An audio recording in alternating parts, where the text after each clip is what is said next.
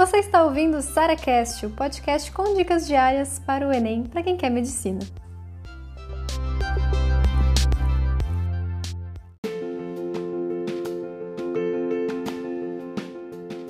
Minhas melhores dicas para o primeiro período de medicina. Então, se você conquistou sua aprovação, ou é claro, vai conquistar ainda, você precisa ouvir esse podcast porque eu vou trazer aqui muitas realidades que às vezes as pessoas não te contam sobre o primeiro período de medicina.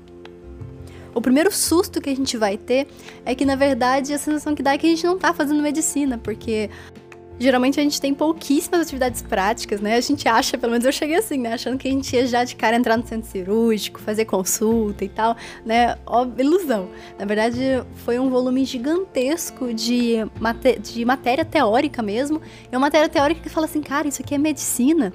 Começou assim, bioquímica, histologia, embriologia, anatomia, fisiologia, todos os dias, e eu, meu Deus, cadê doença, paciente, tratamento, medicamento, sabe? Esse foi um, foi um, susto que eu tomei assim, porque eu achei que a gente ia aprender de cara a, né, aquela parte mais de fisiopatologia e tal, mas não, a gente via muito mais como o corpo funcionava. Parecia assim, parecia uma biologia do ensino médio mais aprofundada. E eu ficava assim, cara, tô no curso certo? Será que isso aqui é, é medicina é isso mesmo? Assim, você fica tendo que decorar um monte de proteína, molécula, receptor. Você fala assim, caraca, quando é que eu, eu vou usar isso mesmo? Quando é que eu vou saber como é que, como é que se torna médico? Então isso foi um, um susto que eu tomei, isso foi uma decepção, na verdade, que depois fez sentido, sabe? Mas no início foi um belo choque de realidade. Todo mundo vai passar por isso, então já quero te prevenir desse choque aí. O segundo susto que eu tomei foi: Vamos ter provas, muitas provas, o tempo todo provas, quase toda semana provas, de matérias que eu nunca que eu não, nunca vi uma prova de medicina antes, de matérias que eu nunca vi questões daquilo antes.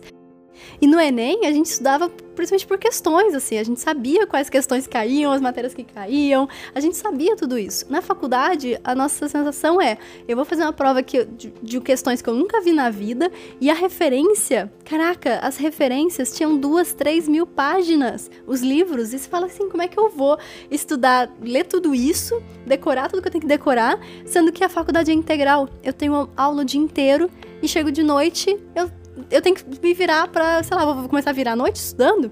Gente, calma. Essa foi a angústia que eu descrevi para vocês que eu passei no primeiro período. O primeiro período foi muito, muito tenso nesse sentido. Eu falava, caraca, eu acho que isso não é para mim. Isso não é, né? Eu não, não tô preparada para conseguir. Não tenho essa habilidade de conseguir estudar tudo isso. E, enfim, então eu me sentia muito frustrada e eu me sentia até mesmo despreparado para isso. Não se preocupa, isso é normal. Se você já passou por isso, está passando por isso agora, fica tranquilo. Escuta esse podcast até o final, que pode ter certeza que eu vou te ajudar muito nessa, nessa primeira etapa aí, nessa transição de, de vestibulando para universitário. A minha primeira dica é não fica se enfiando em 30 mil coisas diferentes. Vai aparecer oportunidade de liga, de trabalho voluntário, de estágio, de, é, sei lá, acompanhar o médico tal no plantão. Vai ter um monte de coisa que vai acontecer e muitas delas são legais sim. Só que calma, você vai ter seis anos para fazer isso. Eu acho que nesse início de faculdade é muito bom que você se permita ter essa adaptação. Não, você pode colocar várias coisas na sua rotina e eu quero também que você faça liga, iniciação científica, faça estágio. Então, assim, tem coisas maravilhosas que a gente pode fazer. Mas calma, tá bom? Eu sei que vão te apresentar um mundo, mas você não precisa entrar nesse mundo de cara e você não vai estar atrasado se você não entrar. Combinado? Então, assim, tira ali pelo menos esses primeiros meses ou até mesmo o primeiro semestre da faculdade para você aprender a estudar, para você aprender essa rotina nova, para você se acostumar com tudo isso. E claro, essas coisas todas esperam, você não precisa construir seu currículo inteiro no primeiro período, combinado? Sobre estudos, uma coisa que eu gostei muito assim de ter sacado isso desde cedo foi que na medicina, principalmente, a medicina não é difícil. Você vai começar a perceber que o que está tá nos livros, o que tem que estudar, o que cai na prova, não é difícil. Só que tem um volume de informação gigantesco. Ou seja, não, você não tem que fazer, sei lá, cálculos complexos. Acho que o pessoal da engenharia deve sofrer muito mais que a gente. Mas o que a gente sofre muito é de volume de informação. A gente tem que decorar um monte de coisa, a gente tem que entender um, um tantão de processos. Então, isso aqui que é o mais importante. E como é que eu sabia o que, que poderia cair em prova? E aqui que está o grande pulo do gato. Quando você lê um livro, é difícil você saber exatamente o que é o mais importante, o que cai em prova normalmente. Então, a primeira coisa é, vamos ver se a gente acha questões sobre isso. Existem, por exemplo, passei direto é um lugar que eu sempre procurava questões, volte meio eu achava uma lista ou outra, assim, nada que, que fosse igual, por exemplo, vestibular, que tinha tudo ali bonitinho as questões. Existem algumas plataformas, tipo Sanar, Jaleco, que até estão montando bancos de questões, eles são um pouco mais recentes do que minha época, assim, de, de mas mesmo assim, tá, tá elogiando bastante esses bancos de questões. Então, a primeira coisa que eu faço e fiz foi procurar, tem alguma questão sobre essa matéria? Tem alguma coisa que pode é, me dizer o que, é o mais importante? Então, é para isso que servem as questões. Elas vão dizer o seguinte, ó, os professores gostam disso aqui, é isso aqui que cai em prova, é isso aqui que é o mais importante da matéria. Porque as questões não vão te perguntar rodapé, tem umas que perguntam, né? Mas não, no geral não é. No geral eles vão te perguntar das coisas mais importantes, que é aquilo que você não pode deixar de saber. E a partir disso, eu partia por uma teoria curta. O que é a teoria curta? Gente, um resuminho, uma apostilinha, alguma coisinha, sabe? Por exemplo, é, na, até a parte de bioquímica, eu lembro que tinha umas apostilas chama apostila CEDERJ. Até elas estão disponíveis na internet, são gratuitas. É, e aí o pessoal usava muito elas e eu comecei a usar também. Pra, tipo, elas são bem resumidas. E depois que eu entendi essa primeira parte, eu ia pro material mais completo, eu ia pro Leninger, por exemplo. Então, assim, não parta pro livro diretamente. Começa entendendo o que é o mais importante. Começa então pegando uma teoria que seja bem resumida. Outra coisa também, pega resumo de veterano. O que é resumo de veterano? Os veteranos sempre tem alguém que faz um resumo. Um resumo no, no, no computador ou um resumo escrito. Pede pra pessoa tirar foto, pede pra pessoa te mandar, sabe? Esses resumos de veteranos são as pessoas que estão já bem, já fizeram essa mesma aula que o professor dá há 30 anos atrás, sabe? Pega esse resumo dessas pessoas e você já entende o que, que o professor vai dar na aula. O que, que o professor gosta, o que, que ele vai é, dizer que é importante. Porque no resumo, geralmente a gente destaca, né? Isso aqui é muito importante. Aí você já sabe o que é o mais importante. Beleza. Essa aqui, esse é o pulo do gato para você estudar. Não, você não vai conseguir ler um livro de 3 mil páginas, ainda mais sem saber o que, que de fato você tem que saber para sua vida, ou para prova, ou para as duas coisas. Então, quando você começa a selecionar, falando assim, beleza, eu já entendi esse, pequenininho aqui. Então, ó, entendi um resuminho aqui de três páginas sobre a matéria. Vamos ler agora uma apostila de 10 páginas? Depois, por último, é o livro de 50. Entendeu? Então, assim, e se der tempo, tá? Eu falo para vocês que a leitura, a minha leitura de livro, era uma leitura muito rápida. Eu li todos os livros. Então, assim, eu li Leninger, eu li Guyton, eu li Moore de anatomia, eu li Moore de embriologia, eu li praticamente todos os livros de. Especialmente ciclo básico, ciclo clínico também, mas assim, ciclo clínico, é, o estudo ele é um pouco diferente, é, é, ciclo clínico barra internato, do que o ciclo básico.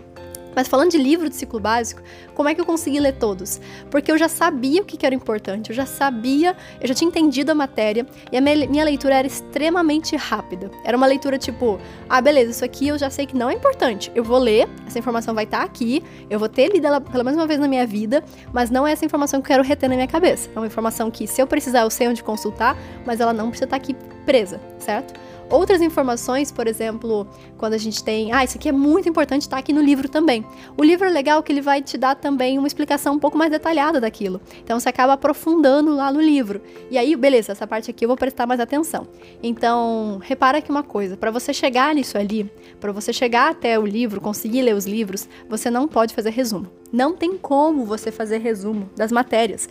Cara, os livros já são gigantescos e você ficar simplesmente copiando, fazendo o seu resumo das matérias, não vai dar, não vai rolar, você não vai conseguir, às vezes nem ler o, a apostila básica, entendeu? Então, o mais importante aqui é que você tenha assim uma estratégia de memorização. E essa estratégia de memorização que funcionou muito para mim, sem fazer resumo, foi isso que eu tô fazendo aqui agora com vocês, podcast. Podcast é você gravar um áudio da, da matéria que você está lendo. Então, por exemplo, beleza, terminei de ler aqui o capítulo é, sei lá, de fisiologia cardíaca, eu vou gravar um áudio com as coisas mais importantes que eu reti daquilo ali. Então, ah, eu entendi que isso aqui é importante, isso aqui eu tenho que memorizar, isso aqui. Então, eu gravava como se fosse um relatório, eu gravava como se fosse um mini resumo da matéria. E eu ouvia esse negócio várias vezes ao longo do dia. Na a ida para a faculdade, que levava pelo menos uns 40 minutos, na volta, que levava uma hora e pouco por causa do trânsito. Então, assim, ali eu já tinha revisado várias e várias vezes as matérias, porque o tempo todo eu estava ouvindo aquilo que eu já tinha lido. O tempo todo eu tava é, pegando aquela matéria de novo, sem precisar ler o resumo, sem precisar ler o livro. É impossível ler duas vezes. tá? É, vai ser muito difícil você conseguir ler toda a matéria duas vezes para prova. Mas quando tá gravado, e às vezes meus áudios ficavam de 5, 10 minutos a cada capítulo, a cada matéria, você tem tudo ali que você precisa para prova. E assim, era muito legal, porque na prova eu lembrava exatamente das coisas que eu falava. E eu dava dicas para mim mesma. Olha só, memoriza isso aqui dessa forma. Ó, lembra que M com M sei lá, são mesmo. É, tipo, sabe quando a gente tem que relacionar duas coisas? Ah, esse aqui começa com M, esse aqui começa com M também. Esse tipo de, de, de decoreba. Então, esse tipo de coisa eu colocava no meu áudio, no meu podcast, e eu fazia de tudo para lembrar disso no longo prazo. E, gente, às vezes eu lembro de coisas hoje, né, seis anos depois, de meu primeiro período. Por quê? Porque eu estudei muito bem isso. Porque eu sabia o que era importante, eu, eu já primeiro selecionei o que era importante, depois eu fui pro livro sim para conseguir aprofundar a matéria, mas jamais vá para ele de primeira, você vai perder tempo ali. E depois eu gravava meus áudios. E esses áudios eu ouvia o tempo todo. E isso ficou na memória de longo prazo por muito tempo. E essas coisas, lá, lá no ciclo clínico, tem coisas sim que a gente precisa voltar pro básico, tem coisas sim que a gente vai usar bastante do ciclo básico. Eu conseguia lembrar, eu conseguia recuperar isso, às vezes, na minha própria memória, sem precisar usar o podcast de novo. Então, isso é uma estratégia maravilhosa para você decorar também no longo prazo. Perfeito? Então, ó, não surta, não fica achando que, sei lá, você não merece estar ali, você merece sim, você se dedicou pra caramba, você passou no vestibular, que é uma coisa dificílima.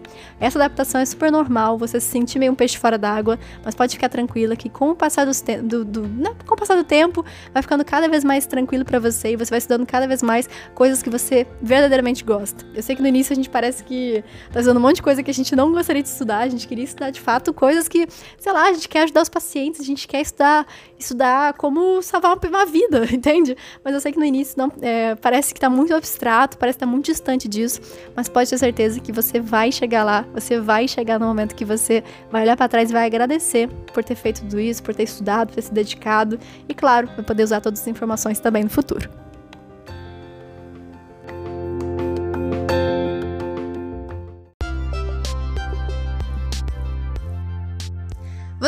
Mais um SaraCast, o podcast com dicas diárias para o Enem.